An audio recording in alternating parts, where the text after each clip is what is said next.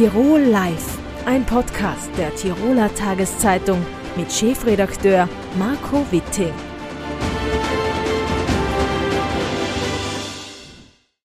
Manfred Waldner ist bei mir, Obmann der Imster Fasnacht. Herzlich willkommen. Danke. Manfred, wir kennen uns schon lange, ich darf deswegen du sagen. Ähm, wie hoch ist die Fieberkurve bei dir aktuell, ein paar Tage vor der Imster Fasnacht?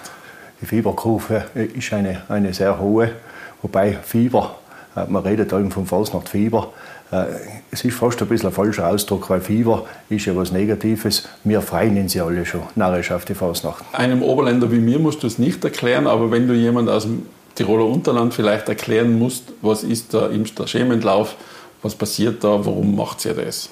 Ja, man darf die Fasnacht nicht mit Fasching verwechseln. Äh, die Fasnacht ist zwar ein Brauch, in dem man sich verkleidet, in dem man Laufen aufhat, aber für die Imster oder für die Oberländer überhaupt äh, ist die Fasnacht eigentlich was sehr, sehr Ernstes. Gell? Also wir betreiben das fast mit dem, mit dem sakralen Ernst, unsere Fasnacht. Äh, es wird da viel äh, umgedeutet, was Fasnacht überhaupt ist. Früher hat man allem gesagt, das ist ein Winteraustreibungsbrauch. Heutzutage hat sich die Forschung von solchen Thesen eher verabschiedet. Heutzutage sagt man, es ist ein Brauch vor der Fastenzeit, dass man nochmal die Gelegenheit hat, sozusagen ein bisschen, ein bisschen wild zu dienen. Die, die, eine Art Ventil, kann man sagen, man kann lustig sein, man kann was trinken, man kann, man kann ein Laufen aufsetzen, mhm. damit man nachher die Fastenzeit umso mehr, umso mehr einhaltet. Äh, in Imster oder in den Oberländern überhaupt ist es wurscht, äh, wo der ganze Brauch herkommt. Wir freuen uns jetzt einfach schon narrisch auf die Fasnacht. Mhm. Vor allem nach den vier Jahren, äh, wo so viel passiert ist. Also 2020 haben wir ja noch narrischen, narrisches Massel gehabt. Mhm. Knapp vor Corona haben wir unsere Fasnacht noch durchführen dürfen. Äh, und äh, eine Zeit lang haben wir ja nicht gewusst, ob wir überhaupt noch mal gehen können. Mhm. Spätestens seit, seit 2022 wissen wir, dass es wieder geht. Du hast es gesagt, äh, Fasnacht ist eine ernste Angelegenheit und trotzdem sprüht sie vor Lebensfreude. Ähm, wer die Imster Fasnacht erkennt, und da sind enorm viele Menschen involviert, weiß auch, dass ähm, die Vorbereitungen schon über Monate gehen. Erzähl uns ein bisschen darüber, wie läuft denn das ab in Imst, wenn es rund um den Schemenlauf geht? Ja, losgehen tut es eigentlich schon im Herbst. Äh, Im Anschluss an den Zug der Masken, über den wir nachher noch reden werden, fahren riesige Fasnachtswagen äh, und die werden schon vom September weggebaut. Also das sind, das sind Geräte, die 20 Meter lang und, und 6, 7, 8 Meter hoch sind. Und das kann man nicht von heute auf morgen bauen. Das sind aber keine keine Disney World Wagen, das sind Wagen, die mit Imsts Geschichte, mit der Sagenwelt, mit Landwirtschaft, mit Handwerk und so weiter zu tun haben. Äh, und die sind wirklich minutiös bis ins Detail äh, eine äh, wirklich super baut. Also allein schon deswegen ist die Fasnacht ja, was, was unglaublich aufregendes, weil die Leute jedes Mal gespannt sind, ja, was haben sich die Imster jetzt da schon wieder einfallen lassen, was für Wagen sind das mal schon wieder dabei. Äh, der eigentliche Auftakt, der offizielle Auftakt, der ist am 6. Jänner, am Dreikönigtag, wie die Himster sagen. Da wird das Komitee neu gewählt äh, und, äh, und die, die einzelnen Teilnehmer melden sich bei den sogenannten Säckelmeister. Das heißt also, die einzelnen Gruppenführer der einzelnen Maschengruppen äh, an. Und dann gehen die Proben los, die ganzen Sonntage bis zur Fasnacht, also vom Dreikönigtag bis zur Fasnacht. Da wird probt, äh, die Roller und Schaller vor allem, unsere Hauptmasken, aber auch die anderen Maskengruppen proben. Äh, und ja, du hast gesagt, du hast gesagt Fieber, es ist wirklich eine, eine Form von, von Fieber, aber halt Fieber in, in sehr, sehr positiver mhm. Hinsicht. Du hast schon gesagt, also es gibt dann auch das Wagenaufziehen äh, ähm, am Samstag davor. Ähm, dann der, der eigentliche Lauf am Sonntag ab 12 Uhr. Ähm, wenn da jemand kommt und nach ihm sich das zum ersten Mal anschauen will, was würdest du dem raten? Ich würde dem oder der Betreffenden raten, schon am Vormittag zu kommen. Also losgehen tut es für uns Imster ja schon um halb sieben in der Früh mit der Fasnachtmesse. Man gedenkt da der verstorbenen Fasnachtler. Man bittet um gutes Wetter und das mal scheint Schaut diese Bitte ja, schon davor in Erfüllung zu gehen. Da lassen wir ja auch bei den Kapuziner halben zehn Messen lesen, dass das passt. Also das mal passt das ganz sicher. Äh, und vormittags findet dann der Aufzug der Masken von der Unterstadt äh, in die Oberstadt statt.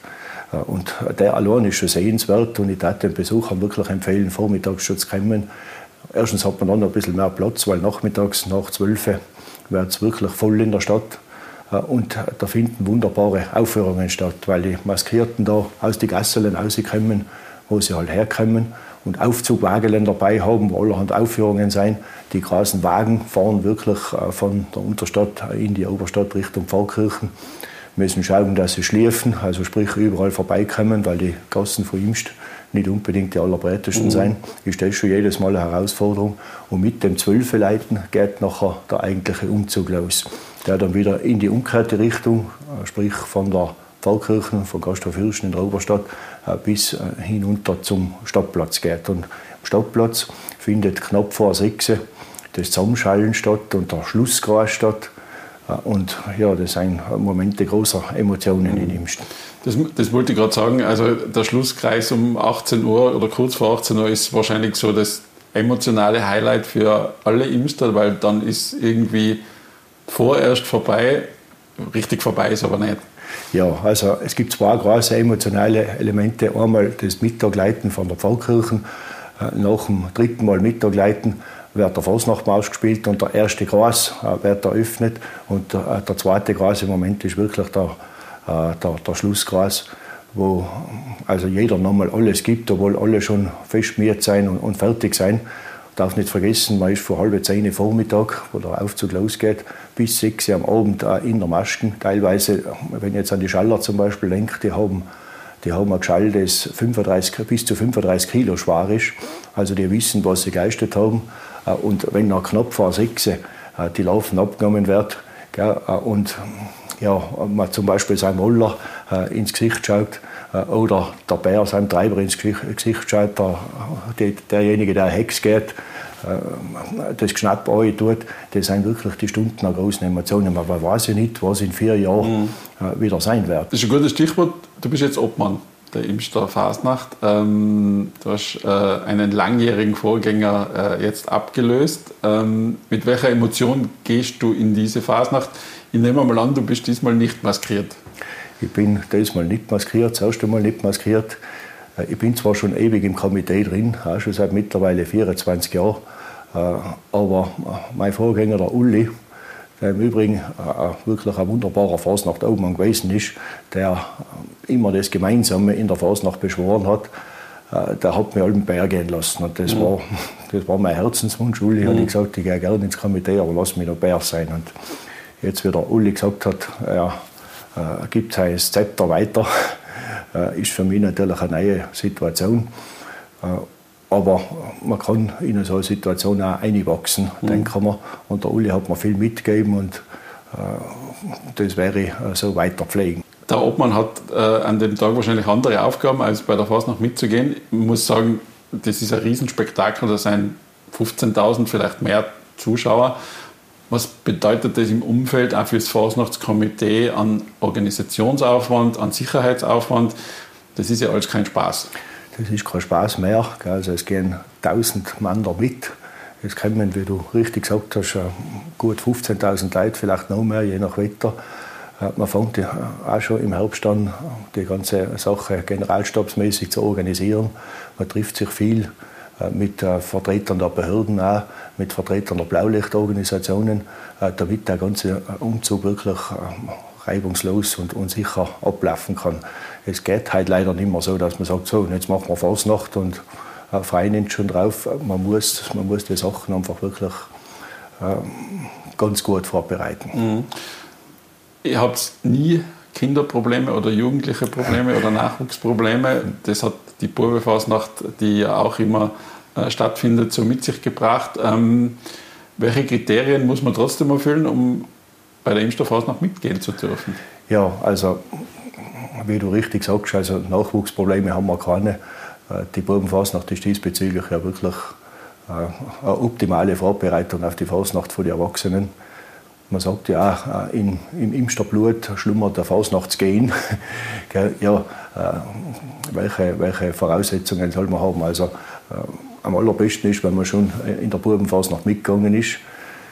Zum Beispiel äh, Ordnungsmaske in der Bubenfasnacht mhm. wird dann äh, eine Ordnungsmaske bei der Fasnacht der, der Grasen. Und wenn ich jetzt sage Ordnungsmaske, dann ist das schon wieder ein bisschen ein Fachbegriff. Also ich habe zuerst von unseren Rollern und Schallern geredet, die die Hauptmasken des Imster Schemenlaufens darstellen. Äh, diese Hauptmasken bilden ein Gras und äh, der Gras wird von Ordnungsmasken umgeben bzw. geschützt, weil halt sehr viele Zuschauer kommen und auf den Gras bzw. in den Gras eindrucken. Das, das sind die Sackner, das sind die Spritzer, das ist das Kiebel im Ei, ja. äh, die dann sozusagen den, den Weg bereiten für die Hauptfiguren. Für die Hauptfiguren, also unsere unsere ureigene Security, kann man sagen. Mhm. Wir brauchen keine Security-Trupps von, von äh, auswärts, sondern wir haben, wir haben sie praktisch in der Laufen rein, mhm. mit allerhand Instrumentarium. Mhm. Abgesehen davon gibt es natürlich auch, äh, wir haben gesagt, das ist alles ein sehr traditioneller äh, Ablauf. Ähm, humoristisch durchaus auch etwas äh, geboten. Ich sage jetzt mal, da muss man wahrscheinlich dann oft ein Insider sein, wenn die Laberer irgendwie ihre humoristischen Darbietungen der letzten vier Jahre dann äh, aufführt. Wie entwickelt sich sonst die Fasnacht weiter oder bleibt sie eigentlich gleich?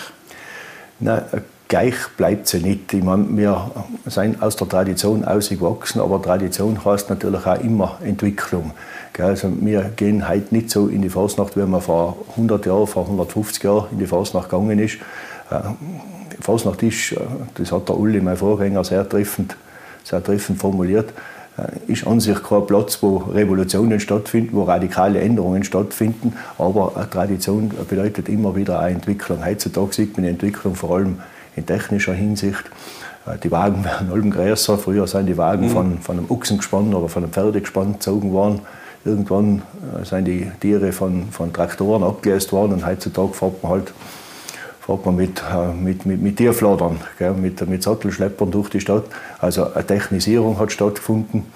Es ist alles größer geworden, gell, äh, aber, aber das ureigene Element, äh, der Kern der Fasnacht, also sprich die Gangeln von die Roller und Schaller, der Gras, der Umzugsweg, solche Sachen, die, die bleiben natürlich. Mhm. Letzte Frage, und das ist ein bisschen ein philosophischer Ansatz der Imster Fasnacht. Was macht die Fasnacht, die Zeit der Fasnacht mit dem Zusammenleben in dieser Stadt? Ja, du hast eigentlich eh schon fast eine Antwort gegeben. Also man sollte, wenn man, wenn man über Fasnacht redet, nicht gleich uralte Traditionen bemühen, über alte Traditionen reden, sondern auch die Gegenwart äh, der Fasnacht zeigen.